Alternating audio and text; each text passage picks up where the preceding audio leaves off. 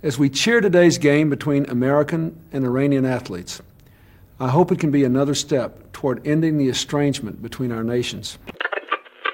Tan serio como se preparan las canchas, tan serio como se prepara la organización, también creo que es serio el trabajo que ha hecho usted con el equipo. O que é certo é que isto não convém a ninguém e eu penso que tem que existir o diálogo entre os jogadores e a Federação para isto ficar ultrapassado para bem de todos. É tudo. Carlos era um coquetel à espera de explodir. Bisneto de Dona Maria II, Rainha de Portugal, e neto da infanta Antónia, casada com Leopold de Hohenzollern, irmão do primeiro rei da Roménia, ficou famoso pela sua faceta de bom vivant, pouco dado ao rigor e disciplina das famílias monárquicas e facilmente levado pelas paixões. Foi por viver intensamente um amor fora do casamento que abdicou do privilégio de sucessão e abandonou a Roménia durante a década de 20, abrindo caminho a que o filho Miguel se tornasse rei do país com apenas 5 anos. Em 1930, porém, foi convencido a voltar e, na sequência de um golpe de Estado, foi coroado rei a 8 de junho de 1930. A Roménia vivia um momento delicado. As ideologias extremistas estavam a ganhar espaço na Europa Central e havia muito espaço para melhorar a situação do país. Mas a prioridade de Carlos II foi outra: garantir a presença da seleção no Mundial de 1930. Não era simples e foi uma tarefa em contrarrelógio.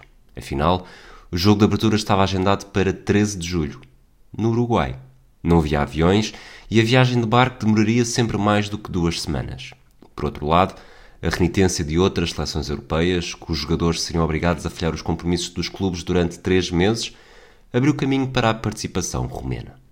A Roménia estava a dar apenas os primeiros passos no futebol. A seleção tinha feito o jogo de estreia em 1922 e não havia o conceito de jogadores experientes.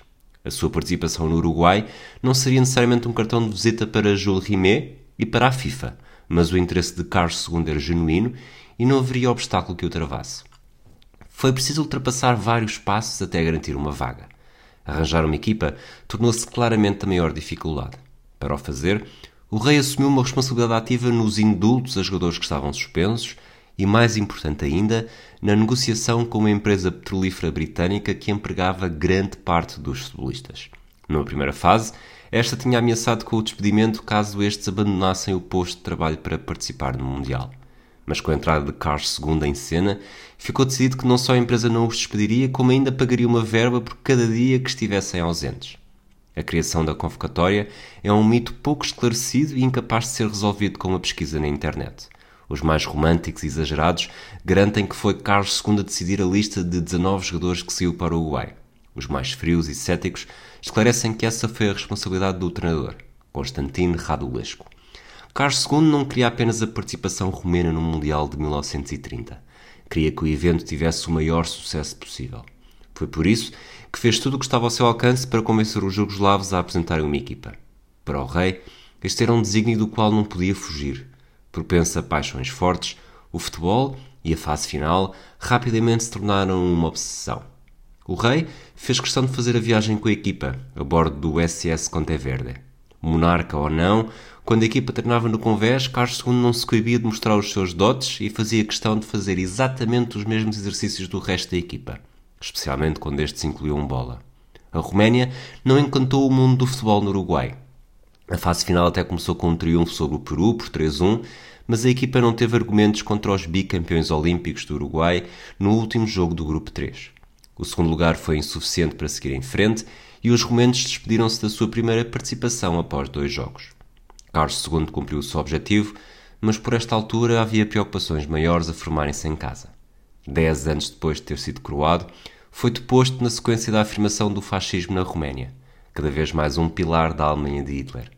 Forçado ao exílio, Carlos II acabou por morrer em Portugal, no Estoril, em 1953, vítima de um ataque cardíaco. Para a história, tanto como o seu estilo de vida faustoso e dominado pelas paixões, ficou a dedicação ao Mundial do Uruguai.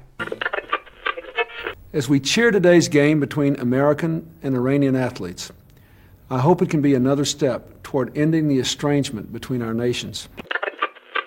Tan serio como se preparan las canchas, tan serio como se prepara la organización, también creo que es serio el trabajo que ha hecho usted con el equipo.